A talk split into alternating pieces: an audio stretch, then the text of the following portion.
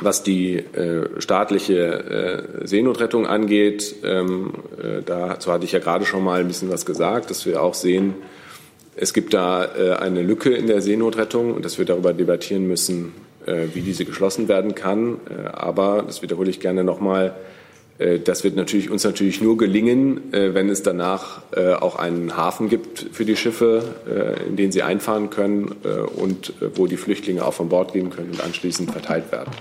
Also eins geht nicht ohne das andere.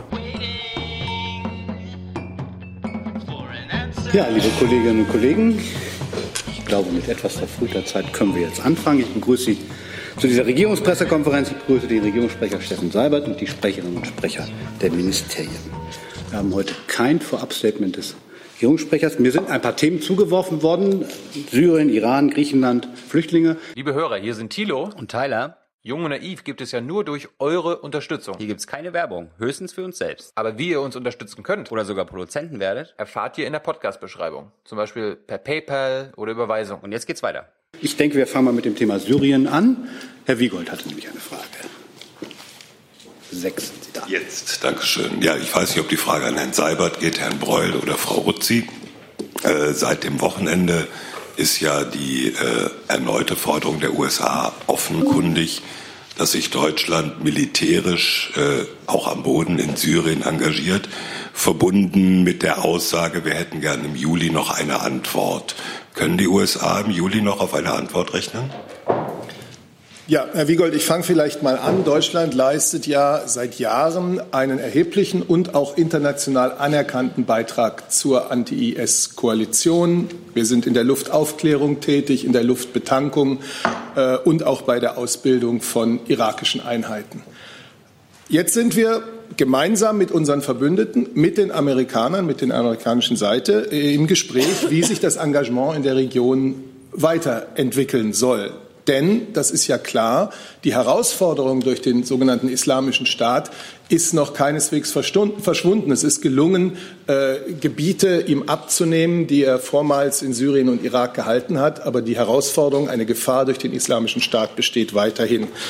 Bei diesem Austausch, den wir unter Partnern haben, geht es um eine ganze Reihe von sowohl militärischen als auch zivilen Komponenten, die geeignet sein könnten, eben vor Ort in der Region eine Stabilisierung zu erreichen.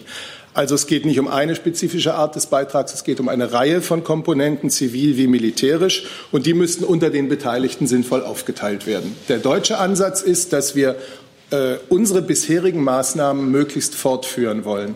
Sie wissen, dass das äh, Mandat für das deutsche Anti-IS-Mandat zum 31. Oktober ausläuft. Das heißt, über eine solche Fortführung der bisherigen Maßnahmen hat der Deutsche Bundestag zu entscheiden. Und das ist der amerikanischen Seite auch bekannt. Zusatz? Sie gucken, glaube ich. Ja, ganz Zusatz. Also äh, Sie sagen eine ganze Reihe von militärischen und auch zivilen Komponenten, um dieses Ziel zu erreichen. Nun hat ja der Sonderbeauftragte der USA sehr gezielt über deutsche Medien die Forderung nach militärischen Komponenten gestellt. Und ich gehe davon aus, dass ihm die deutsche Rechtslage bezüglich der Mandatierung durchaus bekannt war. Insofern äh, ist natürlich die Frage, der Wunsch, der ausdrücklich geäußerte Wunsch nach einer Antwort noch im Juli äh, können Sie dann nur sagen, äh, die USA kennen doch die Rechtslage oder müssen Sie da etwas deutlicher werden? Ich muss mich wiederholen. Von Seiten der Bundesregierung ist es ins Auge gefasst, die bisherigen Maßnahmen, die wir äh, zur Anti-IS-Koalition beitragen, fortzuführen, möglichst fortzuführen. Darüber hat der Deutsche Bundestag zu entscheiden, denn das Mandat läuft zum 31. Oktober ab. Und wenn ich sage bisherige Maßnahmen, äh, dann habe ich die ja aufgezählt. Gibt es weitere Fragen zu Ich kann vielleicht noch, ähm, wenn ich darf, kurz ergänzen. Äh, Herr Jeffrey war am Freitag im Auswärtigen Amt zu Gesprächen, hat dort den zuständigen Abteilungsleiter ähm, für unter anderem Syrien getroffen. Das waren sehr gute, konstruktive Gespräche. Ähm, ich möchte auch nicht verhehlen, äh, dass die Amerikaner es sehr wertschätzen, wie wir uns einbringen in der Anti-S-Koalition. Herr Sabat hat es gerade schon erwähnt, die internationale Anerkennung, die wir dafür bekommen. Ähm, dementsprechend waren das gute Gespräche. Ähm, äh, Herr Jeffrey äh, kennt unser Bundestagsmandat, kennt auch die von Herrn Sabat genannten Zeitlinien. Von daher gibt es da eigentlich für die amerikanische Seite keine Überraschung. Herr Jessen. Herr Seibert, wenn Sie sagen Fortführung der bisherigen Maßnahmen, das bedeutet für mich logisch, dass die Bundesregierung nicht plant oder vorhat, über die bisherigen Maßnahmen ihren Umfang und ihre Struktur hinaus etwas ähm, zu entsenden, äh, zu mandatieren, vor allem nicht im Hinblick auf das, was die US-Amerikaner gerne hätten, also verstärkten Einsatz von Bundeswehrkräften äh, am Boden. Ist, ist diese Interpretation richtig? Entspricht das äh, dem, was die Bundesregierung denkt und will? Ja, wenn ich sage, dass die Bundesregierung es ins Auge fasst, ihre bisherigen Maßnahmen äh, in, im Rahmen der Anti-IS-Koalition fortzuführen, äh, dann zählen dazu bekanntlich keine Bodentruppen. Gehört zu dem, was Sie eingangs sagten, es werde über sozusagen einen Korb verschiedenster Maßnahmen geredet, wird über das, was die US-Amerikaner gerne zusätzlich hätten, wird auch darüber geredet mit den Amerikanern oder ist eigentlich die Antwort, die Sie eben gegeben haben, äh, hat sie die Bedeutung zu sagen, darüber reden wir nicht? Ja, ich habe gesagt, dass wir und auch die anderen Verbündeten innerhalb dieser Anti-IS-Koalition mit den amerikanischen Partnern darüber reden, wie sich das Engagement in der Region weiterentwickeln soll. Denn es ist gelungen, erfreulicherweise dem IS äh, erhebliche äh, Territorien, die er besetzt hielt, in denen er seine schreckliche Herrschaft aufrechterhalten hatte, abzunehmen. Und dennoch müssen wir ja feststellen, dass die Gefahr, die Herausforderung durch den IS nicht gänzlich verschwunden ist. Also ist es richtig, dass man unter Verbündeten in der Anti-IS-Koalition nachdenkt, wie man auf die neue Situation reagiert und wie man den Einsatz weiterentwickelt. Und dabei geht es um Stabilisierungsmaßnahmen, die sowohl zivil als auch militärisch sein können. Ähm, und darüber sind wir in einem Austausch, aber eben nicht bilateral, sondern im Rahmen äh, der, äh, der, der Koalition unter den Partnern. Herr Brüssel dazu? Ja. Dann sind Sie dran. Herr Seibert, wenn Sie sagen, ähm, ist es eben ins Auge gefasst, dass äh, das, was man jetzt schon tut, fortzuführen, ist das tatsächlich konsolidierte Position der Bundesregierung und der Koalition oder gibt es darüber, ob man tatsächlich dieses Mandat so fortführen will und so an den Bundestag herantreten will, auch noch Diskussionen innerhalb der Bundesregierung? Also ich spreche hier für die Bundesregierung. Gleichwohl läuft das Mandat ja erst Ende Oktober aus. Das heißt, äh, wie wir dann an den Deutschen Bundestag herantreten, äh, um eine Veränderung zu, äh, zu bekommen, das wird sich in den kommenden Monaten noch entscheiden. Aber das ist das, was ich für die Bundesregierung heute sagen konnte. Herr Zweigler. Ich will es noch mal bei Herrn Breul versuchen. Äh, bei dem Gespräch mit James Jeffrey am Freitag ist ihm da die bekannte und lange praktizierte Position Deutschlands noch mal deutlich gemacht worden, also keine, keinerlei Bodentruppen in Syrien einzusetzen. Und wie hat er darauf reagiert? Naja, also äh, ehrlich gesagt, die Gespräche mit Herrn Jeffrey äh, und Herrn Ackermann, die am Freitag stattgefunden haben, die finden im Drei-Monats-Zyklus statt. Äh, dazwischen tauschen sich die Experten äh, regelmäßig aus. Äh, Sie wissen vielleicht auch, dass die USA hier eine nicht ganz kleine Botschaft haben. Die verfolgen natürlich auch die Debatten, die wir hier intern führen. Also ich kann Ihnen sicher sein, den USA ist unsere Position sehr wohl bekannt. Da gab es am Freitag keinerlei Überraschung. Herr Kollege. Ja, der Sonderbeauftragte will ja deutsche Bodentruppen für die Unterstützung der von PJD und JPG angeführten syrisch-demokratischen Kräfte. Die Türkei stuft ja die, die beiden Organisationen als Terrororganisation ein. Beabsichtigt die deutsche Bundesregierung vor ihrer Entscheidung über die amerikanische, über die amerikanische Forderung mit der Türkei zu sprechen? Also ich kann nur ähm, vielleicht darauf hinweisen, und das gilt auch für einige andere Fragen. Schauen Sie sich vielleicht die äh, Äußerung von Herrn Jeffrey in ganze, Gänze an. Äh, da geht es ja äh, bei dem, was er fordert, nicht nur um Deutschland, sondern eine ganze Reihe von äh, Staaten, von denen er sich äh, verstärktes Engagement in der Anti-S-Koalition wünscht. Äh, und er äußert sich auch zur Frage Nordostsyrien, ob denn mit seinen Truppenforderungen eventuell gemeint sei, eine mögliche Pufferfunktion zwischen der Türkei ähm, und bestimmten kurdischen Gruppen. Äh, das verneint er ausdrücklich. Es geht hier äh, um das Mandat äh, und den Kampf gegen die IS, keine anderen Themen. Zusatz? Ja, Zusatzfrage. Hat die Bundesregierung äh, Beziehungen irgendeiner Art äh, zu PJD und JPG? Nein. Herr Rinke. Ja, eine Frage an das Verteidigungsministerium. Ich hätte ganz gerne gewusst, ob die Bundeswehr denn das könnte, was äh, angefragt wird. Das ist die eine Frage. Und die zweite Frage an Herrn Seibert. Ähm, wir haben jetzt über Militär geredet, äh, aber es gibt ja noch eine Paralleldebatte, dass sich Deutschland am Wiederaufbau in Syrien beteiligt. Äh, ist da Bewegung in Debatte innerhalb der Bundesregierung bekommen und könnten Sie sich vorstellen, dass die Bundesregierung hier in den nächsten Monaten in, aktiv in den Wiederaufbau Syriens mit eingreift? Also ich glaube, Sie haben Verständnis dafür, dass ähm, ich hier nicht im Konjunktiv antworten werde und äh, Gerade jetzt verbieten sich jegliche Spekulationen. Der Regierungssprecher hat sich dazu eingelassen, nicht was wir könnten, sondern was wir tun im Moment. Das ist sehr klar umfasst. Und dabei möchte ich es auch belassen. Da würde man nachfragen, es geht um ein Fähigkeitsprofil, also nicht eine hypothetische Frage. Das ist ja öffentlich einsehbar und äh, da können Sie auch entnehmen, äh, wie wir unsere Zukunft bis 2031 sehen. Äh, das möchte ich jetzt aber nicht in diesen Zusammenhang hereinbringen.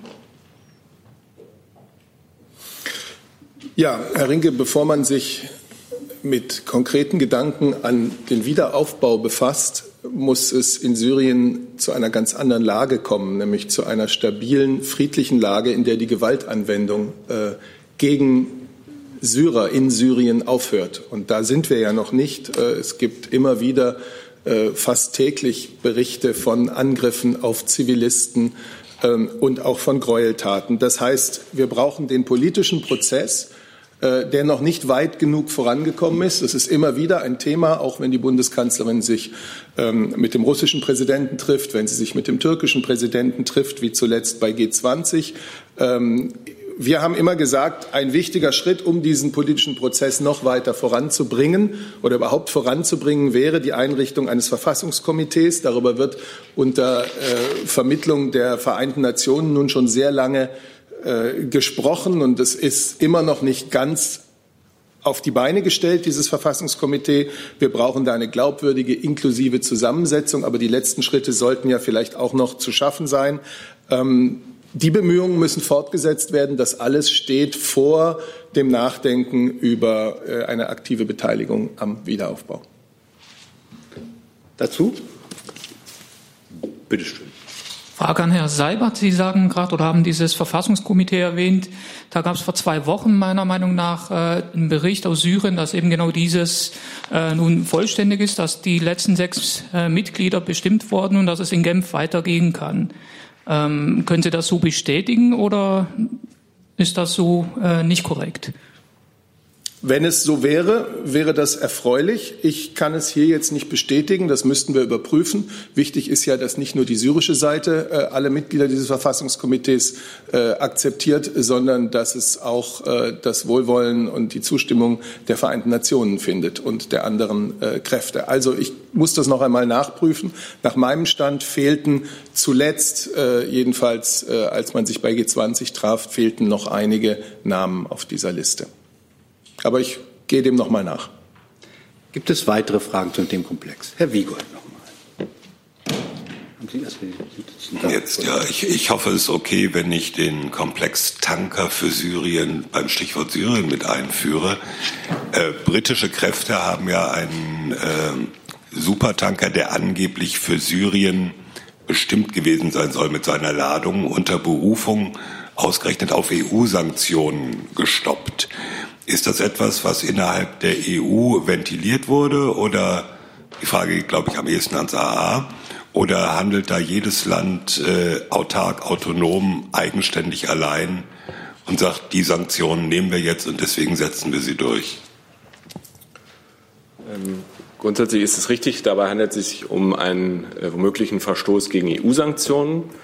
Ähm, die Überwachung äh, und äh, die Einhaltung der EU-Sanktionen muss dann äh, von den Mitgliedstaaten sichergestellt werden. Äh, von daher ist das jetzt kein, keine Aktion der EU, aber in Umsetzung von EU-Sanktionen. Zusatz. Zusatz. Wird das in irgendeiner Form dann nochmal in der EU besprochen, aufgearbeitet oder äh, macht jedes Land und äh, Das wird dann nicht in, in der EU nochmal in irgendeiner Form behandelt. Naja, ähm, da wird natürlich darüber berichtet, wenn äh, Sanktionsverstöße bemerkt werden und äh, dagegen vorgegangen wird. Äh, die Überprüfung durch die ähm, Behörden läuft ja noch. Ähm, und wenn die Überprüfung abgeschlossen ist, wird das natürlich entsprechend innerhalb der EU-Mitgliedstaaten darüber informiert und das zur Kenntnis gegeben. Herr Jess. Herr Breul, gegebenenfalls Frau Roth, Sie, ähm, das war ja ein britisches Militärkommando, das den äh, Tanker, ich sage es jetzt mal äh, untechnisch, gekapert hat. Ähm, wurde eigentlich die Bundeswehr, die Bundesregierung über diese Maßnahme vorab informiert, konsultiert äh, oder nur nachträglich darüber in Kenntnis gesetzt oder haben Sie es dann auch nur aus der Presse entnommen? Also mir liegen dazu keine Erkenntnisse vor. Mir auch nicht. Das wäre jetzt aber auch nicht äh, sozusagen außergewöhnlich, dass da äh, jetzt eine Vorabkonsultation äh, stattfinden müsste, wäre mir nicht bekannt. Also wenn, ähm, wenn zur Durchsetzung von EU-Sanktionen ein britisches Militärkommando sozusagen die Herrschaft über oder die, die ja, Gewalt über ein Schiff übernimmt, das wird nicht vorab innerhalb der EU-Gremien diskutiert, nein? Wie gesagt, die Überwachung äh, der EU-Sanktionen und die, das äh, Drängen auf Einnahmen der EU-Sanktionen geschieht jeweils durch den national zuständigen Behörden. Gibt es weitere Fragen zu diesem Tanker? Damit kommen wir irgendwie fließend zum Thema Iran. Herr Rinke. Eine Frage ans Auswärtige Amt. Äh, der Iran hat heute angekündigt, äh, dass er nicht nur die Menge des schwach angereicherten Urans überschritten hat, die laut Atomvertrag erlaubt war, sondern auch einen höheren Grad der Anreicherung überschritten hat. Äh, deswegen hätte ich ganz gerne gewusst, was die Reaktion der Bundesregierung darauf ist. Konkret und vielleicht könnten Sie uns auch den jetzt mehrfach schon erwähnten Streitschlichtungsmechanismus mal erklären, also was für eine Kaskade von Schritten jetzt eigentlich in Gang gesetzt wird innerhalb des Atomabkommens. Ja, ähm, ich denke, die Ankündigung, auf die Sie sich beziehen, ist die äh, bereits gestern erfolgte. Wir haben gestern auch mit einer Sprechererklärung ähm, bereits reagiert. Äh, die könnte ich Ihnen jedenfalls auch noch mal zuschicken, Herr Rinke, wenn Sie es äh, noch nicht haben. Ähm, aber ich glaube, das muss ich nicht noch mal vorlesen hier im Einzelnen. Jetzt ist es so, dass die IAO am Zug ist. Wie Sie wissen, sind die Inspektoren ja kontinuierlich vor Ort und werten die dort gewonnenen Daten aus. Äh, wir gehen davon aus, dass die IAO in Kürze dem IAO-Gouverneursrat offiziell über die Ergebnisse berichten wird. Ähm, dann steht äh, am Mittwoch an ein IAO-Gouverneursrat, der zu einer Sondersitzung zusammenkommt und sich mit Irans Umsetzung der JCPOA-Verpflichtungen befassen wird. Wir werden dabei äh, darauf drängen, dass die laufenden Überwachungs- und Verifikationsmissionen der IAO fortgesetzt wird und diese unterstützen und im Übrigen auf die Bemühungen der JCPOA-Teilnehmer hinweisen, die aktuellen Herausforderungen bezüglich der Umsetzung im Rahmen des JCPOA und der Joint Commission zu lösen. Äh, und das ist genau das Stichwort. Äh, sozusagen, sobald der Bericht der IAO äh, vorliegt, werden wir ähm, mit den Staaten, die in der Joint Commission vertreten sind, uns darüber genau verständigen, was die nächsten Schritte sind und wann wir uns das nächste Mal treffen, um dann über das zu beraten, was Sie soeben nannten, nämlich welche Prozeduren dann gegebenenfalls in Gang gesetzt werden müssen. Darf ich kurz nachfragen, können Sie das noch ein bisschen präzisieren, wann denn dieser Bericht Ihrer Meinung nach vorliegen könnte? Und verstehe ich das richtig, dass erst dann eine Entscheidung fallen kann, ob auch die Europäer aus dem Atomabkommen aussteigen? Ja, grundsätzlich ist es so, das hatte ich, glaube ich, letzte Woche schon mal hier gesagt, wir reagieren nicht auf Ankündigungen, wir reagieren auf das, was die EIO berichtet. Äh, so ist es auch im Abkommen festgelegt. Äh, es gibt äh, genau aus diesem Grunde diese ganzen Transparenzmaßnahmen äh, und Überwachungsmaßnahmen. Dieser Bericht liegt uns noch nicht vor. Der kommt. Ich kann Ihnen nicht genau sagen, wann. Das hängt von vielen Faktoren vor Ort ab. Wir sind uns aber sicher, dass die IAO das machen wird, so schnell sie kann. Also der wird sehr bald kommen. Also eher eine Frage von Tagen und nicht von Wochen. Äh, und dann werden wir uns über diesen Bericht genau beugen. Und wie Sie wissen, wir sind nicht alleine äh, in der Joint Commission, sondern äh, mit unseren Partnern, die damals das Abkommen auf die Beine gestellt haben und werden dann beraten, wie wir genau fortgehen können. Sie haben ist bekannt, Herr Rinke, wahrscheinlich, dass es ähm, ja auch Mechanismen gibt im Abkommen selbst, wie in solchen Fällen vorzugehen ist. Artikel 36, Artikel 37 ähm, kann ich Sie noch mal darauf hinweisen, das ist ja auch ein öffentlich einsehbares Dokument. Das wird der Rahmen dann äh, wahrscheinlich sein, in dem die Mitglieder der Joint Commission sich dann fortbewegen werden. Herr Jordans. Ja, Herr Broll, ähm, ab welchem Zeitpunkt äh, ist denn für die Bundesregierung äh, eine rote Linie überschritten? Der Zeitpunkt, ab dem die Inspektoren sagen, ja, es ging äh, über die 3,67 Prozent hinaus oder ähm, 5 Prozent oder 20 Prozent waffenfähiges Uran? Also ja, unser Ziel ist, dass der Iran sich an das Abkommen hält. Und äh, das ist notwendig, um auf lange Sicht das Nuklearvereinbarung äh, zu bewahren. Also eine Vereinbarung äh, ist nur dann von Nutzen, wenn sich äh, die Parteien daran halten. Äh, dazu muss der Iran äh, dringend, dringend alle Schritte einstellen bzw. rückgängig machen, die unvereinbar sind mit diesen Verpflichtungen. Ähm, und äh, wie wir das jetzt äh, genau prozedural weitermachen, ähm, das werden wir jetzt beraten mit den Staaten in der Joint Commission. Äh, das wollen wir nicht über die Presse tun, sondern äh, untereinander. Dazu ist diese Joint Commission da und dazu haben wir ähm, ja auch bestimmte Schritte festgelegt äh, in dem Abkommen und daran werden wir uns jetzt halten. Nachfrage. Ähm, Sie, sagen, Sie haben ja mehrfach darauf hingewiesen, dass äh, diese Schritte in dem JCPOA festgelegt sind. Was genau gibt es denn dann zu beraten, wenn das alles ähm, schon vorformuliert ist? Naja, äh, Sie werden vielleicht sehen, wie das in äh, Texten oft ist. Gibt es da bestimmte und unbestimmte Begriffe äh, und äh, Regelungen, die man sich natürlich angucken muss, wann sie greifen und wann sie nicht greifen. Äh, aber ich sage es vielleicht noch mal andersrum. Äh, wichtig ist für uns nicht, jetzt da uns im Prozess zu verlieren. Wichtig für uns ist, den Iran dazu zu bringen, sich wieder ans Abkommen zu halten. Das steht an erster Stelle und so können wir alle anderen womöglichen Schritte vermeiden. Ähm, der Ball liegt klar im Feld des Iran. Äh, wir möchten das Abkommen erhalten. Dazu müssen sich die Parteien daran halten. Herr Brüssler. Ja, äh, wie, äh, welchen Zusammenhang gibt es denn zwischen den äh, Ankündigungen äh, des Iran und der Zweckgesellschaft Instex?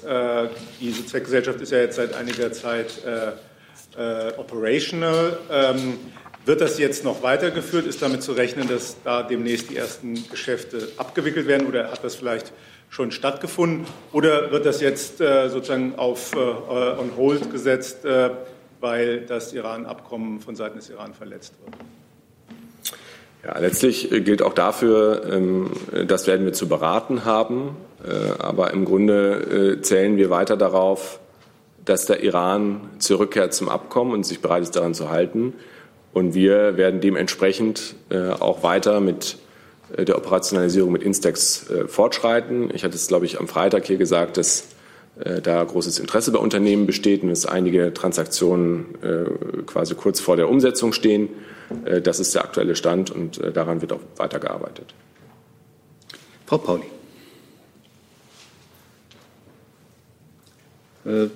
Wollt ihr dieses nehmen oder welches wollen Sie nehmen? Normalerweise ist das vor Ihnen. Das ist hinter Ihnen. Ah, okay, ja, dann muss ich mich ein Stück bewegen.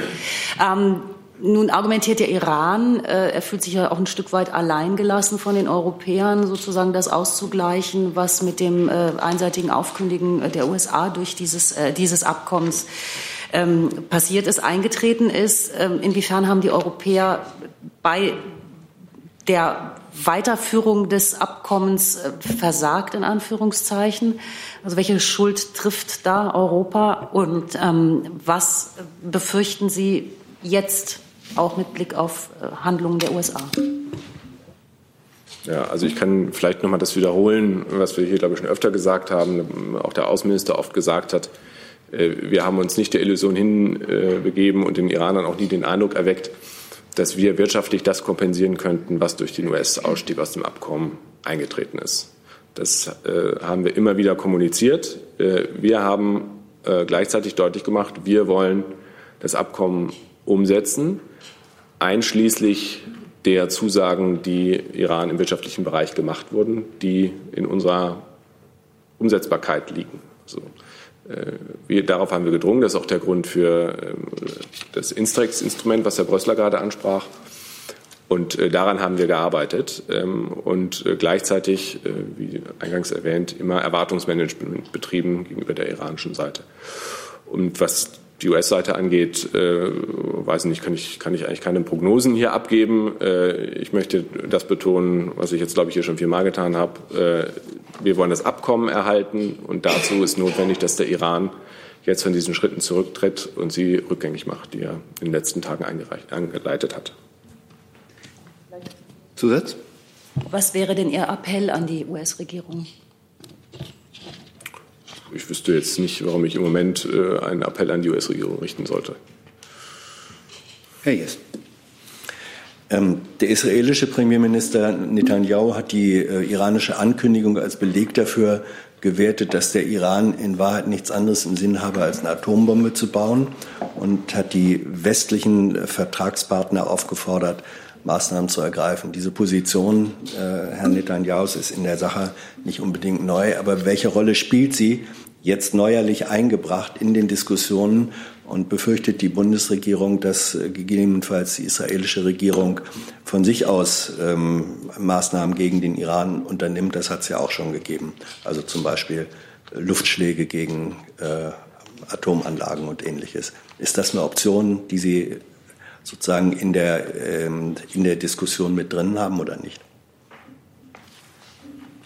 Ja, also ich glaube nicht, dass es Sinn macht, äh, dass wir uns jetzt irgendwie an ähm, medialen Austausch äh, von äh, möglichen Konsequenzen und, Handlungsmöglichkeiten beteiligen. Denn wir haben ja für diesen Fall extra dieses Abkommen geschaffen, wo genau das festgelegt wird, was die nächsten Schritte sind, wenn eine Partei sich womöglich äh, nicht mehr an das Abkommen hält. Ähm, und ich habe es vorhin gesagt, das Wichtigste ist für uns nicht mediale Ankündigung, sondern das, was die EIO sagt. Die prüft jetzt, äh, wird äh, Bericht erstatten und dann gucken wir, welche nächsten Schritte wir ergreifen. Nun ist das, was Herr Netanyahu gesagt hat, ja kein medialer äh, Austausch, sondern er hat eine sehr klare politische Botschaft gesendet. Die spielt aber, nämlich dem, was Sie sagen, äh, in den Überlegungen der Bundesregierung und in der Diskussion mit den verbliebenen Vertragspartnern keine Rolle. Die Position Israels ist uns bekannt. Herr Kollege. Meine Frage hat sich erledigt. Hat sich erledigt. Dann habe ich Altenrat. Hallo. Ich habe noch mal eine Frage zum Handelsvolumen von Instex. Sie haben gesagt, dass Transaktionen kurz bevorstehen. Was für Transaktionen, was für Geschäfte können das denn sein? Wie groß ist denn das Volumen von Instex im Moment? Welche Summe ist dahinterlegt? Äh, da die Transaktionen noch nicht stattgefunden haben, kann ich Ihnen darüber auch keine Auskunft erteilen. Herr Jordans. Der russische Gesandte zur IAEA, ähm, Mikhail Ulyanov, hat gesagt, er hofft, dass der neue Anreicherungssatz ähm, nicht mehr als 5 Prozent sei. Ähm, das sei kein Proliferationsrisiko. Äh, sehen Sie das als Versuch der russischen Seite, ähm, das JCPOA ein bisschen aufzuweichen oder ähm, würden Sie ihm zustimmen, dass ähm, einer, ich glaube, er sprach von Neubalancierung, Umbalancierung des JCPOA angebracht ist. Also ich versuche es nochmal. Äh, wir haben bisher Ankündigungen gehört, wir haben noch keinen Bericht der IAEO. Den würden wir gerne abwarten und dann beraten mit den anderen Mitgliedstaaten in der Joint Commission, wie wir weiter fortführen. Gibt es weitere Fragen zum Thema Iran? Das sehe ich nicht. Dann kommen wir zum Thema Griechenland. Kollege.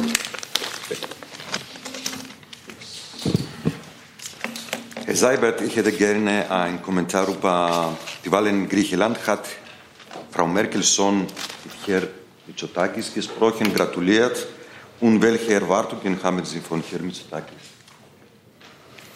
Ja, ich kann für die Bundeskanzlerin sagen, dass sie äh, dem Wahlsieger Kyriakos Mitsotakis zum großen Erfolg seiner Nea Demokratia gratuliert, dass sie sich auf eine enge freundschaftliche Zusammenarbeit mit ihm freut, so wie es der deutsch-griechischen Freundschaft und Partnerschaft auch entspricht. Gleichzeitig dankt sie dem jetzt scheidenden Ministerpräsidenten Alexis Tsipras und seiner Mannschaft, dass es auch in sehr herausfordernden Jahren möglich war, immer eine vertrauensvolle und respektvolle Zusammenarbeit miteinander zu pflegen. Ja, Zusatz? Erwartungen? Bitte? Zusatz? Ja, Ich habe auch über Erwartungen gesprochen. Haben Sie Erwartungen? Der Herr Mitsotakis zum Beispiel will die primäre Überschussen nochmal verhandeln mit Frau Merkel auch. Wir haben grundsätzlich keine Erwartungen an demokratisch gewählte Regierungen in EU-Partnerstaaten auszudrücken. Wir hoffen darauf, dass sich die bilaterale Zusammenarbeit so freundschaftlich, so vertrauensvoll weiterentwickelt, dass beide Länder äh, gemeinsam zur Stärkung der EU beitragen können und äh, dass sich die Dinge in Griechenland gut entwickeln mögen, im Interesse der Bürger, die in Griechenland in den letzten Jahren auch schwere Lasten zu tragen hatten. Herr Rinke dazu. Eine Frage ans Finanzministerium. Ähm, es hat ja immer mal wieder Debatten gegeben über eine Entlastung äh, Griechenlands, was Altschulden angeht. Äh, deswegen hätte ich ganz gerne gewusst, ob jetzt mit dem neuen Ministerpräsidenten die Bundesregierung solchen äh, Diskussionen positiver gegenübersteht und erwarten Sie durch die neue Regierung irgendeine Änderung des griechischen Verhaltens in der Euro-Frage oder der Eurozone? Ähm, ja, wie Sie sicher, sicher, wissen, befindet Griechenland sich zurzeit in der sogenannten Nachprogrammüberwachung. Ähm, in dem Zusammenhang informiert die EU-Kommission äh, die Eurogruppe regelmäßig über den Stand der Dinge. Ähm, auch heute wird sie das wieder tun. Heute findet ja in Brüssel die Eurogruppe statt. in diesem Rahmen werden auch Gespräche geführt und äh, wie gesagt, die Kommission wird auch da informieren und alles weitere dann zu gegebener Zeit. Zusatz? Meine Frage richtet sich daran, was das Finanzministerium möchte oder erwartet. Also ob Sie offen wären dafür, dass man eine Altschuldendebatte jetzt äh, erneut führt. Ich kann dem nichts hinzufügen. Äh, hinzufügen. Die Diskussionen werden in, im Rahmen der Eurogruppe geführt und da möchte ich sie auch gern belassen. Herr Kollege Frage ans äh, Verteidigungsministerium. Es gibt griechische Berichte, dass äh, die Türkei 42 Leopard zwei A4-Panzer nach Nordzypern verlegt hat. Ähm, wollte ich fragen, ob Sie diese Berichte bestätigen können und wenn ja, wie Sie diese einordnen. Ich habe die Berichte zur Kenntnis genommen, aber ich kann sie nicht bestätigen, muss ich erst verifizieren. Und selbst wenn, ist es etwas, äh, sage ich mal, wo Sie an die Türkei herantreten müssen und nicht ans deutsche Verteidigungsministerium. Zusatz? Gibt es da keine ähm, Bestimmungen, dass zum Beispiel deutsche ähm, Panzer in äh, besetzte Gebiete verschickt werden? Das ist ja eine Mutmaßung, die Sie hier vornehmen, die ich äh, überhaupt nicht äh, mir zu eigen machen möchte. Dahin, bitteschön. Herr Seibert, noch einmal zu den Erwartungen an die neue griechische Regierung. Äh, ich meine, das äh, Prespa-Abkommen, das ja zur Lösung der Namensfrage, des Namensstreits mit, äh, zwischen Griechenland und Nordmazedonien geführt hat. Das hat ja der neue griechische Ministerpräsident Mitsotakis angezweifelt. Und äh, er hat auch im Parlament dagegen gestimmt. Deutschland hat sich sehr engagiert in dieser Frage. Haben Sie denn irgendwelche, trotzdem irgendwelche Erwartungen an Herrn Mitsotakis in dieser Frage? Also wenn Sie auf das Prespa-Abkommen ansprechen, möchte ich sagen, dass die Lösung dieses jahrelangen Streites durch die Regierungen in Skopje und Athen eine historische Leistung ist. Und das hat die Bundesregierung, das hat die Bundeskanzlerin mehrfach gesagt. Das ist eine Leistung, die eine äh, Normalisierung auch der Beziehungen zwischen Nordmazedonien und Griechenland ermöglicht und wir hoffen sehr, dass sich auch die neue griechische Regierung an diesem positiven Normalisierungsprozess äh, konstruktiv beteiligen wird. Gibt es weitere Fragen zum Thema Griechenland? Das sehe ich nicht. Dann machen wir da hinten weiter mit der Kollegin. Die ist da, glaube ich. Valerie Höhne, Spiegel Online. Ich hatte Wann Sie, wann Sie jetzt sind Sie dran, ne? Nee, da war schon. So, jetzt, jetzt. Sorry. Sprechen Sie laut und deutlich in das Mikrofon, dann höre ich Okay. äh, Valerie Höhne, Spiegel Online. Ich hatte zwei Fragen zur Seenotrettung und zwar einmal Frage ans AA. Äh, Michael Roth hat heute noch mal betont, dass eine Koalition gesucht wird, um europäisch eine Lösung zu finden zur Seenotrettung. Äh, wie stünde denn die Bundesregierung dazu, das möglicherweise bilateral zu regeln, also eine bilaterale Lösung zu finden äh, mit einem sicheren ähm, Hafen? Und dann noch eine Frage ans BMI. Äh, Salvini hat ja nicht so höflich auf den Brief von Seehofer geantwortet äh, gedenkt der Minister da noch mal zu reagieren? Ja, ich kann äh, gerne beginnen. Ähm, ich glaube, äh, wir haben schon auch hier mehrfach betont, ähm, dass wir äh, das, was im Mittelmeer da passiert, äh, die ähm, in Seenot geratenen äh, Migranten, dass es für uns ein sehr wichtiges Thema ist, dass für uns aber auch klar ist, das ist ein europäisches Problem, für das brauchen wir eine europäische Lösung. Die Lücken bei der Seenotrettung sind, denke ich, offensichtlich. Eine Schließung dieser Lücken setzt eine verlässliche europäische Lösung voraus, die Schiffen ermöglicht, nach einer Rettung rasch einen schnell zu identifizierenden Hafen anzulaufen. Das ist derzeit leider nicht gegeben. Äh, die Kooperation der Anrainerstaaten des Mittelmeers ist hierfür unerlässlich. Ähm, das ist die Baustelle, an der wir arbeiten, auch mit Blick auf eine mögliche europäische Seenotrettung. Ich will das ausdrücklich unterstreichen, was der Kollege vom Auswärtigen Amt gesagt hat. Äh, wir brauchen eine verlässliche europäische Lösung, weil das, was im Mittelmeer passiert, äh, die Not von Menschen dort, die Zustände, nicht nur drei oder vier europäische Mitgliedstaaten angehen. Gleichwohl hat die Bundesregierung sich immer engagiert, auch obwohl wir diese äh, europäische Lösung noch nicht haben, bei der Aufnahme von konkret betroffenen Menschen, äh, die auf äh, Seenotretterschiffen in italienische Häfen oder maltesische Häfen eingelaufen sind. So ist es jetzt ja auch äh, so, dass wir von der Sea-Watch ähm, bereit sind, äh, 40 Menschen aufzunehmen und von der Alan Kurdi ebenso. Das heißt, Deutschland ist äh, hat die größte Zahl von Seenotgeretteten unter den übernahmebereiten Mitgliedstaaten übernommen. Und dennoch bleibt es politisch notwendig, an einer gesamteuropäischen Lösung zu arbeiten, weil diese Ad-hoc-Verteilungen natürlich äh, keine Dauerlösung sein können. Das BMI? Vielleicht das BMI erst? Ja, dann können Sie das Gleiche zusammen. Ja, vieles ist schon gesagt. Ich will vielleicht bei der Gelegenheit noch mal ähm, aus Sicht des BMI den Dank an die Europäische Kommission richten, die seit vergangenen Freitag unentwegt und sehr intensiv mit äh, den Mitgliedstaaten äh, Gespräche führt, um eine solidarische Verteilung der aus Seenot geretteten Menschen in den aktuellen Fällen zu erreichen. Die Gespräche sind noch nicht abgeschlossen, äh, aber immerhin waren sie gestern so weit gediehen, dass äh, die maltesische Regierung entschieden hat, äh, von zwei Schiffen die Menschen an Land gehen zu lassen. Das ist zunächst mal eine positive Nachricht.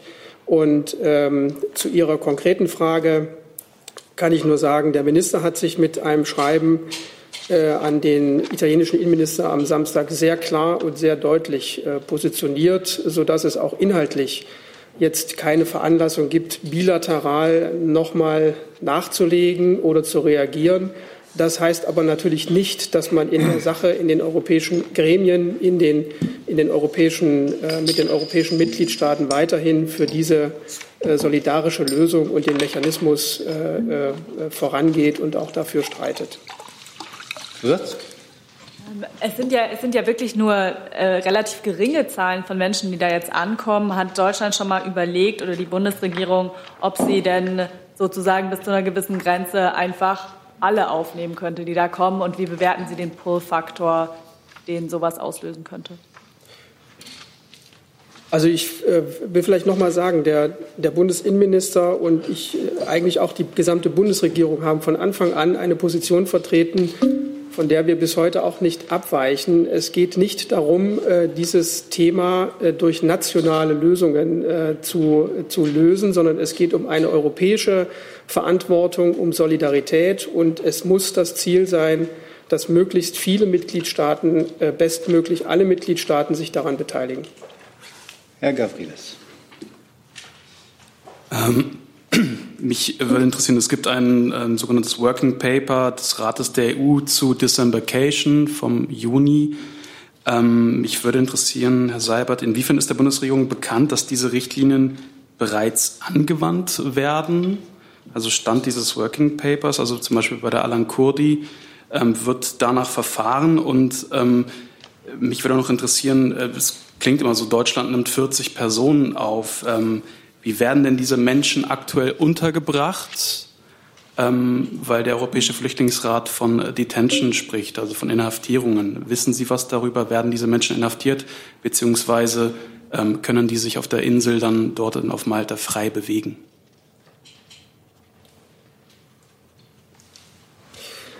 Ich habe keine konkrete äh, Kenntnis darüber, in welchen äh, Unterkünften die äh, in Seenot geretteten Menschen sich jetzt aufhalten. Wir gehen davon aus, dass das nicht zu beanstanden ist, die Art und Weise, wie die Menschen behandelt werden. Es liegen auch bei uns keine gegenteiligen Berichte darüber vor. Insofern gibt es keinen Grund daran zu zweifeln. Ähm, ich kann Ihnen aber sagen, dass die Bundesregierung oder das Bundesinnenministerium äh, jetzt die Verteilung der Menschen, für die wir die, Zusage erteilt haben, jetzt schnellstmöglich äh, vorantreibt. Das heißt, wir schieben nichts auf die lange Bank. Wir stehen zu dieser Aussage gestern und wir äh, werden dafür äh, eintreten, dass die Personen, die nach Deutschland kommen, das auch schnellstmöglich können, soweit die Prozesse, die vor Ort abzulaufen haben, auch abgelaufen sind. Zusatz? Wenn Sie sagen, nichts auf die lange Bank schieben, können Sie dann eine zeitliche Rahmengröße geben? Sprechen wir jetzt von ein, zwei Tagen? Sprechen wir von zwei, drei Wochen, von vier, fünf Monaten? Ähm, es gab ja in der Vergangenheit bereits Fälle, wo Deutschland Menschen aus Malta aufgenommen hat. Vielleicht können Sie da ähm, kurz schildern, wie der zeitliche Ablauf ist und nach welchen Kriterien werden diese Menschen und von wem ausgesucht?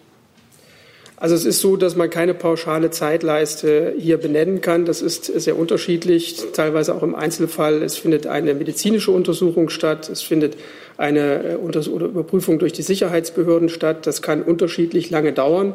Und natürlich wird bei der Verteilung der Menschen auch äh, geprüft, äh, inwieweit Dublin-Zuständigkeiten sich möglicherweise ohnehin ergeben. Wenn es also Menschen gibt, bei denen Bezugspunkte zu Deutschland gegeben sind, dann würde man natürlich dann konkret diese Personen auswählen. In der gestrigen Entscheidung, als es zunächst mal nur um das Zahlenverhältnis ging, sind noch keine konkreten Personalien diskutiert worden. Herr Brüssler. Herr Seibert, äh, Entwicklungshilfeminister Müller äh, hat einen gemeinsamen humanitären Einsatz Europas und der Vereinten Nationen äh, zur Rettung der Flüchtlinge in Libyen gefordert. Gibt das die Haltung der Bundesregierung richtig wieder und wie könnte so ein Einsatz aussehen? Ich weiß nicht, ob der Sprecher oder die Sprecherin von Bundesminister Müller sich dazu äußern möchte. Ich kann für die Bundesregierung sagen, dass natürlich wir in der Sache Lösungen finden müssen und dass tatsächlich der Schlüssel für diese Lösungen in Libyen liegt. Also es muss alles politisch getan werden, um zur Stabilisierung der Lage in Libyen beizutragen. Es muss, müssen alle politischen Mittel genutzt werden, um zu verhindern, dass es noch einmal zu einem so grauenvollen Bombenangriff wie vor kurzem auf ein Flüchtlingslager in Libyen kommt, äh, bei dem sehr viele Menschen äh, den Tod fanden.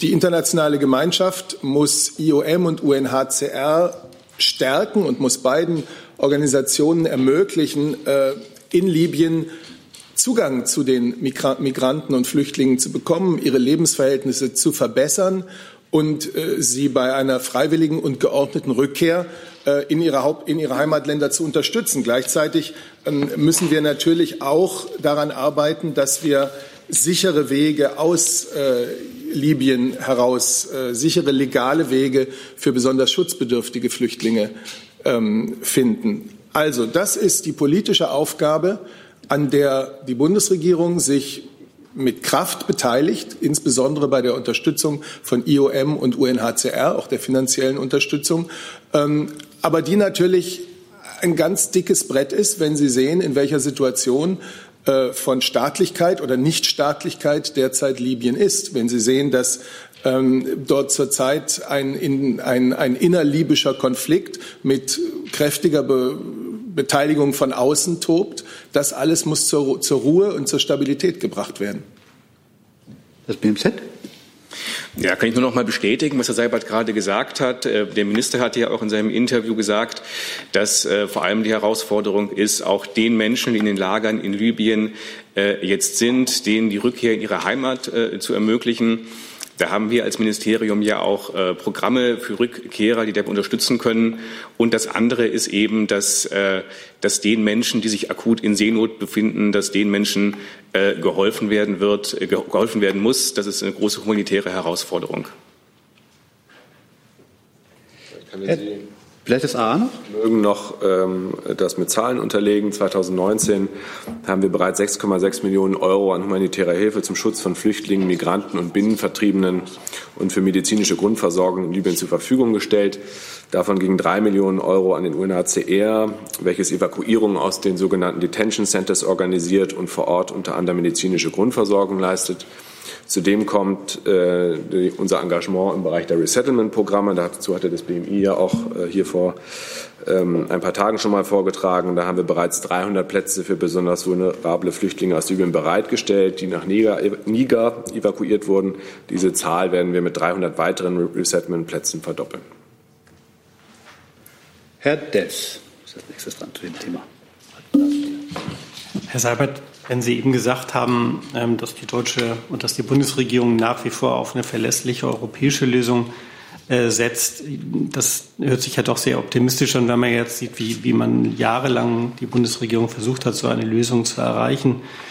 Ähm, sind Sie, setzen Sie Ihre Hoffnung vielleicht äh, oder erwarten sich einen neuen Schub bei diesen Bemühungen jetzt mit der, mit der neuen EU-Führung möglicherweise? Wir tun doch beides. Wir beharren darauf, und ich denke, dass das absolut richtig ist, dass das, was im Mittelmeer äh, geschieht, dass die Not der Seenotgeretteten eine Angelegenheit europäischer Solidarität sein muss.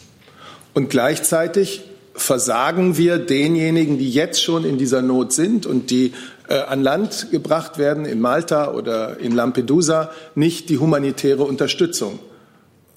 Das heißt, wir stellen uns nicht auf das Prinzip, wir tun gar nichts, bevor wir nicht die europäische Lösung haben. Aber weil wir in den Einzelfällen äh, versuchen, humanitär zu handeln, verzichten wir doch nicht darauf, eine europäische Lösung, wie sie politisch geboten ist, anzustreben. Und äh, so setzen sich alle Mitglieder der Bundesregierung ein. So wird sich auch der Innenminister äh, im, im Kreise seiner EU-Kollegen demnächst wieder einbringen. Genau, das, das habe ich ja gar nicht in Abrede gestellt. Die Frage war ja, ob Sie, ob Sie bei der neuen EU-Kommission äh, äh, möglicherweise darauf hoffen, dass es dann wieder verstärkt Bemühungen gibt, auch auf europäischer Ebene eben diese Lösung zu erreichen. Diese Hoffnung haben wir jetzt und die werden wir auch nicht aufgeben. Frau Buschow. Ähm, Herr Breul hat es gerade angesprochen. Es gibt ja bereits diese Evakuierungsprogramme aus Libyen seit 2017. Wenn Sie sagen, Deutschland gibt dafür drei Millionen Euro speziell für diese Programme, wenn ich es jetzt richtig verstanden habe, an den UNHCR, könnten Sie vielleicht mal Bilanz ziehen, wie viele Menschen man seit 2017 äh, aus den Flüchtlingslagern in Libyen herausgeholt hat? Und dazu dann ergänzend die Frage nochmal ans BMZ, was der Minister genau meint, wenn er eine Initiative zur Evakuierung fordert. Wenn es sowas schon gibt, ist ihm das nicht genug? Fordert er was völlig Neues? Fordert er was Kraftvolleres? Also was verbindet er konkret mit der Forderung? Ja, ich kann äh, vielleicht nur richtig stellen, die drei Millionen Euro sind nicht 2017, sondern sind dieses Jahr allein. Mhm. Äh, was die absoluten Zahlen angeht, äh, da müsste ich äh, die mir nochmal an Land ziehen. Äh, das liegt mir jetzt gerade nicht vor. Aber die würden dann natürlich auch von UNHCR und IOM erhoben, nicht von uns. Aber das können wir gerne versuchen nachzureichen. Das BMI kann was zu Zahlen sagen? Also ich habe äh, die Information, dass im Rahmen dieses sogenannten Emergency Transit Mechanisms äh, seit 2018 von diesen 300 äh, zugesagten inzwischen 276 Personen nach Deutschland äh, eingereist sind. Zwölf Personen konnten aus medizinischen Gründen noch nicht hier einreisen. Das ist, steht aber, ähm, sobald es medizinisch möglich ist, dann auch bevor.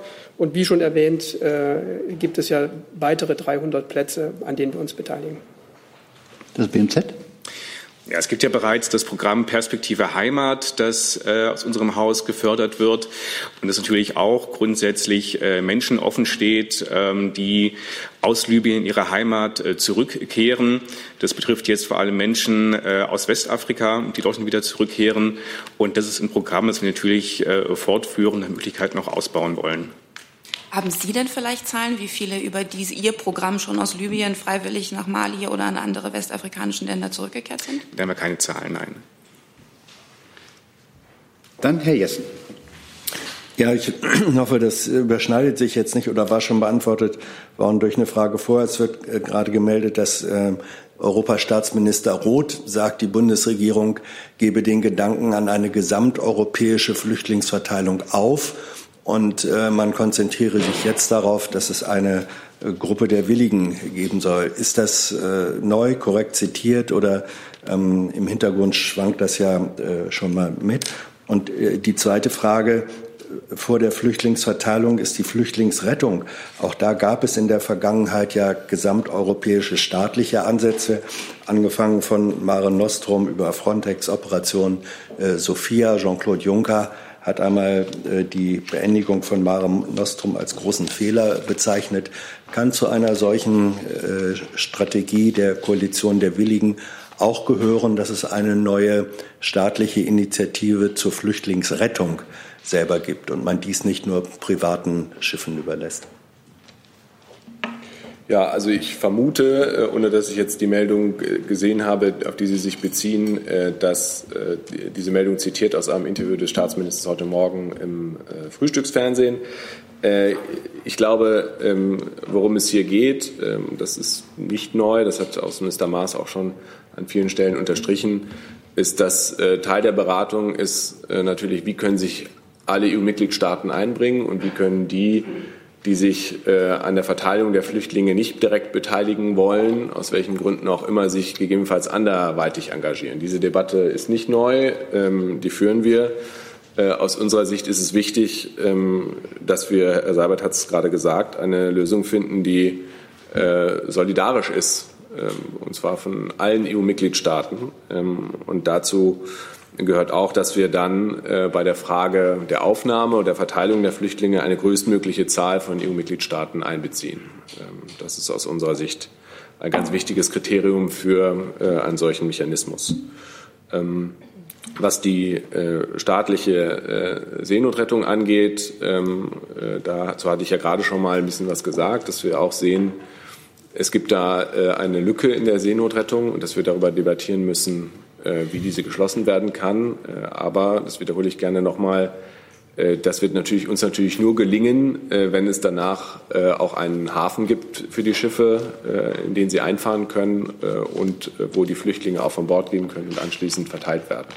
Also eins geht nicht ohne das andere. Das bedeutet aber, äh, wenn sich im äh, Zusammenhang solcher Gespräche herausstellen sollte, es gibt erstens eine Koalition von Willigen, die zur Flüchtlingsaufnahme bereit ist, von äh, genügender Zahl der beteiligten Staaten. Und zweitens sich in diesen Diskussionen herausstellen sollte, es gäbe auch oder es gibt auch Häfen, die zur Aufnahme bereit sind, dann kommt auch wieder in Betracht Einsatz von Schiffer, Schiffen unter Letztlich wären es dann vermutlich militärischer äh, Flagge einzelner Staaten und nicht nur zivile Retter. Das ist sozusagen mit äh, im Kalkül dann drin. Ja, also Ihre Frage hatte mir jetzt eindeutig zu viele Konjunktive, um Ihnen eine klare Antwort zu geben. Äh, aber diese Art von Debatten führen wir. Dazu, Frau Kollegin? Bitte schön. Nochmal eine Frage über Verteidigungsmechanismus. Äh, übt die Bundesregierung Druck auf andere äh, europäische Partner aus? Und wenn ja, welche? Das ist mal grundsätzlich nicht unsere europäische Methode. Sie haben, Sie haben gesagt, dass es ist nicht eine Frage zwischen ein paar Staaten, also nicht zwischen Italien und Deutschland. Also welche sind die Partner, die gedruckt werden sollen? Also ich weise äh, Ihre Frage mit dem Wort Druck zurück. Wir sind überzeugt, dass das, was im Mittelmeer geschieht, dass die Not äh, der Flüchtlinge und Migranten auf hoher See eine Sache der europäischen Solidarität ist. Derzeit haben wir immer drei bis fünf Staaten, ich habe jetzt mal eine Zahl genannt, aber ich glaube, so etwa in dieser Größenordnung ist sie, vielleicht sind es auch sechs, die sich bereit erklären, ähm, Kontingente von Migranten von den betroffenen Schiffen bei sich aufzunehmen. Von 28. Und unsere Überzeugung ist, dass es mehr sein müssten. Aber natürlich sind wir auch zu Zwischenlösungen äh, willens, denn es geht ja auch um humanitäre Angelegenheiten. Trotzdem geben wir, äh, geben wir die Überzeugung nicht preis, dass es eine Frage ist, die europäisch gelöst werden muss. Das ist das ist keine Geschichte, die nur zwei, drei Staaten im Zentrum Europas und die Mittelmeeranrainer betrifft. Deswegen meine Frage. Wir arbeiten immer mit Überzeugung. Herr Gavrilis. 10, 11. Da, da sind wir. Entschuldigung. Jetzt, genau. Ich habe noch mal eine Nachfrage, weil ich vorhin nach äh, den Guidelines on Temporary Arrangements for Disembarkation gefragt hatte, Herr Seibert. Äh, wurde Oder können Sie uns den Stand dessen ähm, vielleicht liefern und wurde jetzt im Fall von Alan Kurdi, werden diese Richtlinien bereits oder wurden sie angewandt? Vielleicht weiß das Auswärtige Amt auch was dazu. Und an Herrn Breu vielleicht noch ganz kurz, ähm, ist denn, wenn man es jetzt konkret macht, ist denn ähm, irgendein Hafen in Libyen oder in Tunesien für Sie ein sicherer Hafen? Das Auswärtige Amt? Also es ist ja die Europäische Kommission, die die Verteilung von Seenotgeretteten auf europäische, bereitwillige europäische Mitgliedstaaten organisiert. So habe ich das immer verstanden. Und äh, da müssten Sie bei der Europäischen Kommission nachfragen, nach welchen, auf welcher Grundlage und nach welchen europäischen Beschlüssen sie das genau tut. Wir erklären unsere Bereitschaft von Fall zu Fall. Ähm, dass Deutschland sich an dieser Aufnahme beteiligt. Äh, aber die Organisation äh, liegt in den Händen der Europäischen Kommission. Was noch mal ein weiteres Mal zeigt, dass es ein europäisches Anliegen ist und kein bilaterales. Laut diesen Guidelines sind aber die Mitgliedstaaten, die eben aufnehmen oder welche Menschen eben sozusagen weiterleiten, ähm, sind ja die Mitgliedstaaten daran beteiligt. Naja, das sage ich ja. Deswegen hat sich Deutschland äh, in jedem dieser Fälle auch bereit erklärt, äh, sich zu beteiligen. Nichtsdestotrotz wird das Ganze äh, organisatorisch von der, von der Europäischen Kommission betreut. Aber das kann Ihnen der Kollege aus dem BMI vielleicht noch besser erklären. Also ich habe nicht so wahnsinnig viel zu ergänzen, weil es zutreffend dargestellt ist. Also wenn man jetzt diesen Fall der Alan Kurdi sich mal vor Augen führt, da hat äh, vergangene Woche Freitag gab es eine Initiative aus Deutschland an die Europäische Kommission vor dem Hintergrund der Tatsache, dass äh, die Alan Kurdi unter deutscher Flagge äh, fährt. Und wenn eine solche, äh, ein solcher Impuls bei der Europäischen Kommission eingeht, wird dort die Koordinierung auch wahrgenommen. Das heißt, die Kommission führt Gespräche, die Kommission verhandelt mit den Mitgliedstaaten, ähm, nimmt natürlich dann auch zur Kenntnis, welche äh, Position diejenigen Staaten haben, vor deren Häfen diese Schiffe dann liegen und dann äh, wird ein Ergebnis gesucht und die äh, die Richtlinien oder die Gesprächsinhalte, die müssten Sie bei der Europäischen Kommission erfragen. Herr Boll, da war noch die Frage nach den sicheren Häfen. Ja, ähm, also ich weiß nicht, wir hatten äh, diese Thematik, äh, glaube ich, schon mal sehr länglich hier, äh, auch in ihren völkerrechtlichen Dimensionen. Ähm, klar ist, ähm, die libysche Seite braucht weitere Unterstützung äh, beim Aufbau von Fähigkeiten, also Kapazitäten, äh, um Menschen im Mittelmeer vor dem Ertrinken zu retten, weil das ist äh, das Ziel. Ähm, und diese Unterstützung, die wir der libyschen Seite gerne geben wollen, ja auch im Rahmen einer EU-Mission, wird natürlich die Verhältnisse vor Ort sehr erschwert.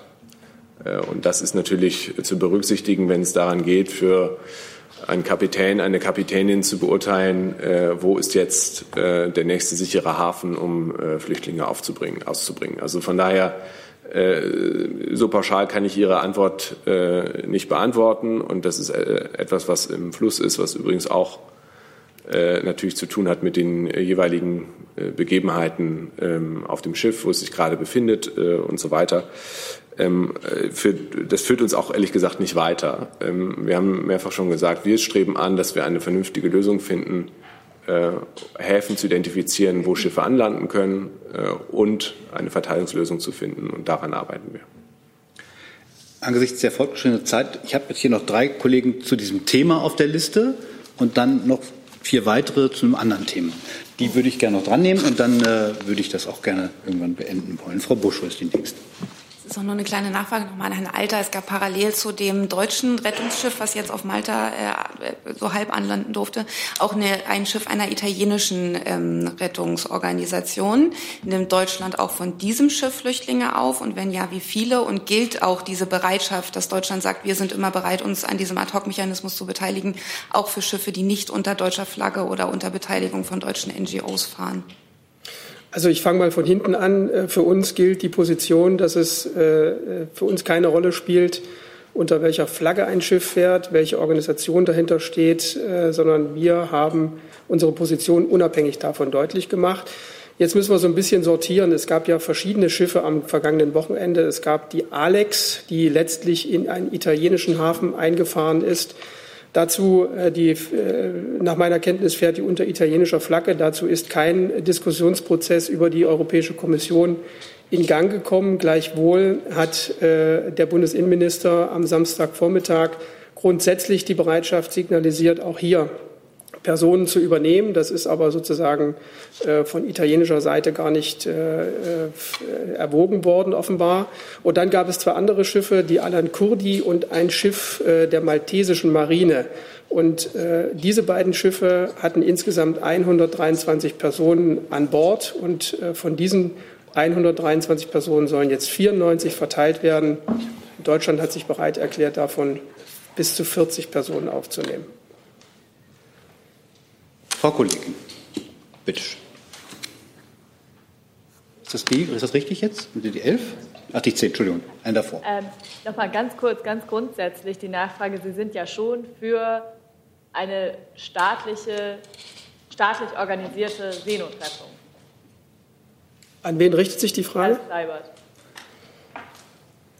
Deutschland hat jedenfalls mit den Schiffen der Marine sich lange Zeit äh, innerhalb der europäischen Missionen daran aktiv beteiligt und hat Zehntausenden von Menschen äh, auf dem Mittelmeer das Leben gerettet. Wir haben bedauert, dass die Mission Sophia nicht fortgeführt, fortgeführt werden konnte. Aber es ist bisher bei den unterschiedlichen Interessen unterschiedlicher Mitgliedstaaten kein sinnvolles Mandat für, für eine solche Mission in Sicht, dem auch alle zustimmen könnten. Herr Jordans mit der letzten Frage zu diesem Komplex. Ja, äh, vielleicht Heiter oder ähm, Frau Ruzzi. Äh, es gibt Berichte, wonach Auszubildende der libyschen Küstenwache, sobald sie an Bord europäischer Schiffe sind, ähm, um Asyl bitten. Ich wollte fragen, ist Ihnen das bei einem deutschen Schiff äh, schon mal vorgekommen? Und wenn ja, wie viele Personen haben das getan? Also beim Bundesamt für Migration und Flüchtlinge liegen darüber keine Erkenntnisse vor, dass es solche Fälle gegeben hat.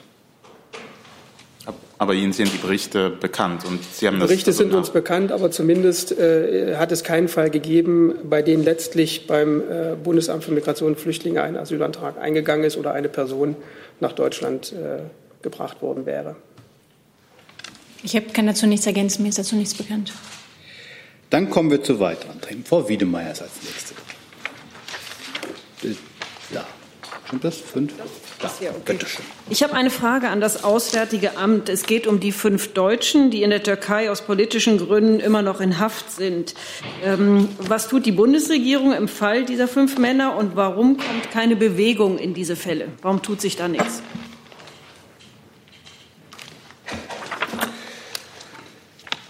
So, ja, Entschuldigung, jetzt muss ich mir kurz den Zettel suchen. Also ich kann Ihnen äh, berichten, dass sich aktuell insgesamt 50 deutsche Staatsangehörige in türkischer Haft befinden, davon 10 Doppelstaatler. Daneben sind 37 Fälle von Deutschen bekannt, die aufgrund von Ausreisesperren die Türkei nicht verlassen können. Ähm, darüber hinaus, ähm, dafür haben wir, haben wir uns hier im Februar länger unterhalten, ähm, möchten wir nicht über Zahlen sprechen, äh, was äh, Fälle angeht, die von besonderer politischer Relevanz sind. Die sind nach wie vor ein schwieriges Thema in den Beziehungen zur, zur Türkei. Dazu sind wir laufend im Gespräch mit Ankara und für deren Lösung setzen wir uns ein. Ähm, und wie gesagt, zu den speziellen Einzelfällen gilt natürlich äh, das, was immer gilt, äh, nämlich äh, der Schutz der Persönlichkeitsrechte. Ähm, und da habe ich kein Mandat zu den Fällen, die noch übrig sind, Ihnen in einem Einzelfall nähere Informationen zu geben. Zusatz? Nochmal Nachfrage. Ähm, es gibt ja einige, die von Geiselnahmen durch die Regierung Erdogan sprechen. Stimmen Sie dem zu? Also äh, wir haben hier immer äh, gesprochen, ich habe es gerade schon äh, erwähnt, von äh, Fällen, äh, die von besonderer politischer Relevanz sind. Äh, das ist eine sorgsam gewählte Formulierung. Das Wort Geiselnahme möchte ich mich in die Zeigen nehmen, machen. Gibt es weitere Fragen zu dem Thema? Sehe ich nicht. Dann ist der Kollege dran. Frage zum Bundeswehreinsatz in Afghanistan. Äh, Donald Trump äh, ist ja kein äh, nichts Neues, dass er immer wieder betont hat, dass er so schnell wie möglich gerne Truppen aus verschiedenen Kriegsgebieten wieder äh, nach Hause bringen möchte. Deshalb führen wir auch die Gespräche oder Diskussionen um Syrien. In Afghanistan ist dasselbe Spiel. Da hat er vor kurzem in einem Interview gesagt, dass er still und heimlich 7000 äh, US-Soldaten abgezogen hat. Und meine Frage geht dahin, was würde denn ein kompletter Abzug der US-Truppen für den Bundeswehreinsatz in Afghanistan bedeuten? Ich glaube, diese Frage haben wir hier schon erörtert. Ähm, wenn ich mich jetzt nicht irre, ähm, auch hier sind wir wieder im Konjunktiv. Äh, darüber möchte ich gar nicht sprechen. Ich kann Ihnen sagen, dass gemäß dem aktuellen Mandat vom 21. März 2019 bis zu 1300 deutsche Soldaten eingesetzt werden können. Sie werden eingesetzt im Bereich Beratung, Ausbildung, Unterstützung der afghanischen nationalen Verteidigungs- und Sicherheitskräfte. Und wir sind vor Ort, um eben für ein stabiles Umfeld zu sorgen. Und mehr kann ich Ihnen dazu jetzt auch nicht sagen. Zusatz. Können Sie denn aber denn äh, die Aussage von Donald Trump bestätigen, dass er in den letzten Monaten 7000 US-Soldaten abgezogen hat? Mir liegen dazu keine Informationen vor. Gibt es weitere Fragen zu dem Komplex? Das sehe ich nicht. Dann ist Herr Zweigler. Ja, eine Frage an das äh, Bundesverkehrsministerium. Äh, Frau Friedrich, können Sie uns äh, darüber informieren, wie ist denn der Stand der Gespräche, also Stichwort Behinderung des Lkw-Verkehrs an der Grenze zu Österreich? Blockabfertigung ist ja das Stichwort dabei. Wie ist denn der Stand der Gespräche, Verhandlungen, die es unter dem Dach der EU geben soll, gibt? Und gibt es auch direkte Gespräche, Kontakte zu, zur Landesregierung von Tirol mit Ihrem Ministerium? Also ich kann Ihnen Folgendes sagen, dass, äh, was ich auch schon am Freitag erläutert habe, heute Nachmittag findet ein Gespräch bei der Europäischen Kommission statt in Brüssel auf Arbeitsebene. An diesem Gespräch werden ähm, teilnehmen Österreich, Italien, Deutschland, aber auch die Regionen Tirol, Südtirol, Trento und auch Bayern sowie die Europäische Kommission selbst. Und ähm, bei diesem Gespräch geht es einfach erstmal um die Verkehrslage und vor allem darum, den Gesprächsfaden nicht abreißen zu lassen. Also das heißt, die Gespräche werden erstmal fortgesetzt. Da würden wir jetzt erst einmal abwarten. Wenn ich nachfragen darf, äh, vor einigen Tagen wurde ja gesagt, dass Sie in Ihrem Hause prüfen eine Klage gegen Österreich. Äh, können Sie sagen, wie weit die Prüfung ist? Ist die vielleicht schon abgeschlossen? Warten Sie noch darauf, äh, die jetzt einzureichen? Also dazu kann ich Ihnen keinen neuen Stand geben aktuell. Bis weitere Fragen zu dem Komplex. Da, tu kurz. Ja, ich habe eine Frage. Gibt es Informationen dazu, wie sehr diese Staus dort im Moment der deutschen Industrie schaden? Gleich Wirtschaft. Ich, ich kann, kann, Ihnen dazu keine Zahlen oder, oder Angaben machen. Dazu haben wir keine Erkenntnisse. Dann Herr Schmidt mit einer Frage. Äh, Martin Schmidt, der Hauptstadtstudio. Es gibt erste Berichte zur Kommission, gleichwertige Lebensbedingungen, Lebensverhältnisse. Die Ost-West-Trennung macht bei der Regionalförderung nur noch wenig Sinn. Wie konkret sind denn da jetzt die Überlegungen, auf, äh, das Ganze auf neue Beine zu stellen, zum Beispiel kleinteiliger zu machen im Innenministerium oder vom Ministerium vielleicht? Also wir haben die Berichterstattung, die jetzt schon existiert, natürlich zur Kenntnis genommen. Ähm, aber ich verweise darauf, dass äh, der Bericht natürlich erst am kommenden Mittwoch im Kabinett äh, zur Entscheidung äh, vorliegen wird oder zum Beschluss vorliegen wird und wir vorher natürlich keine Stellung nehmen. Aus eigenem Interesse lade ich gerne dazu an am Mittwoch die Pressekonferenz der drei zuständigen Minister hier in diesem Saal zu, zu besuchen. Frau Pauli dazu noch mal kurz ich einfach nochmal nachfragen, weil, sagen wir so, man, wir berichten dann wieder drüber. Es wird möglicherweise einmal mehr ein Ergebnis geben. Ähm, bringt nicht viel. Wir haben nach wie vor ungleiche Lebensverhältnisse. Wir haben sicherlich auch schwierige oder benachteiligte Regionen, Regionen, die hinterherhängen im Westen der Republik. Aber trotzdem wird sich vermutlich wieder ein Bild einstellen, ähm, der Osten kommt nicht auf die Beine. Also da muss es ja trotzdem irgendeine Antwort geben, irgendein Signal oder irgendeine Idee schon mal, was machen wir eigentlich? Bringt das eigentlich so in der Form noch etwas oder müssen wir ja tatsächlich alles komplett noch mal überdenken oder uns soweit in Anführungszeichen ehrlich machen, dass ähm, es einfach Regionen gibt, die benachteiligt bleiben werden und nicht in jeder kleinen Region die ärztliche Versorgung adäquat sein kann zu einer Stadt und äh, dass wir Regionen haben, wo es digital einfach mal ja, duster bleibt. Es ist die Aufgabe der Kommission, sich genau mit diesen Fragestellungen zu beschäftigen. Und äh, daraus resultiert ein Bericht, der am kommenden Mittwoch hier öffentlich vorgestellt wird, nachdem er vom Kabinett beschlossen wurde. Ich bitte um Verständnis, dass es heute noch zwei Tage zu früh ist. So, noch eine Frage zu dem Thema? Sehe ich nicht. Dann hat Herr Bursler die letzte Frage jetzt heute. Ja, Herr Seibert, aber auch das BMF vielleicht. Ähm, macht sich die Bundesregierung die Erwartung der CDU-Vorsitzenden Kramp-Karrenbauer zu eigen, dass äh, die neue EZB-Chefin Lagarde äh, äh, ein Ende der Niedrigzinspolitik herbeiführen wird oder soll? Möchte das BMF sich äußern? Also ich kann dazu sagen, das ist eine Äußerung, die kommt aus dem politischen Raum und Äußerungen, die aus dem politischen Raum kommen, kommentieren wir grundsätzlich nicht. Ich halte es ähnlich, um nicht zu sagen genauso. Hey Leute, Jung und Naiv gibt es ja nur durch eure Unterstützung. Ihr könnt uns per PayPal unterstützen oder per Banküberweisung, wie ihr wollt. Ab 20 Euro werdet ihr Produzenten im Abspann einer jeden Folge und einer jeden Regierungspressekonferenz. Danke vorab. Herr Rinke hat dazu eine Nachfrage. Meine Nachfrage ist, ob als Nachfolgerin von Frau Lagarde auch ein Kanadier äh, für die Bundesregierung akzeptabel wäre. Es gibt ja eine Debatte, wer das sein könnte. Jetzt der britische Notenbankchef hat auch eine, eine kanadische Nationalität.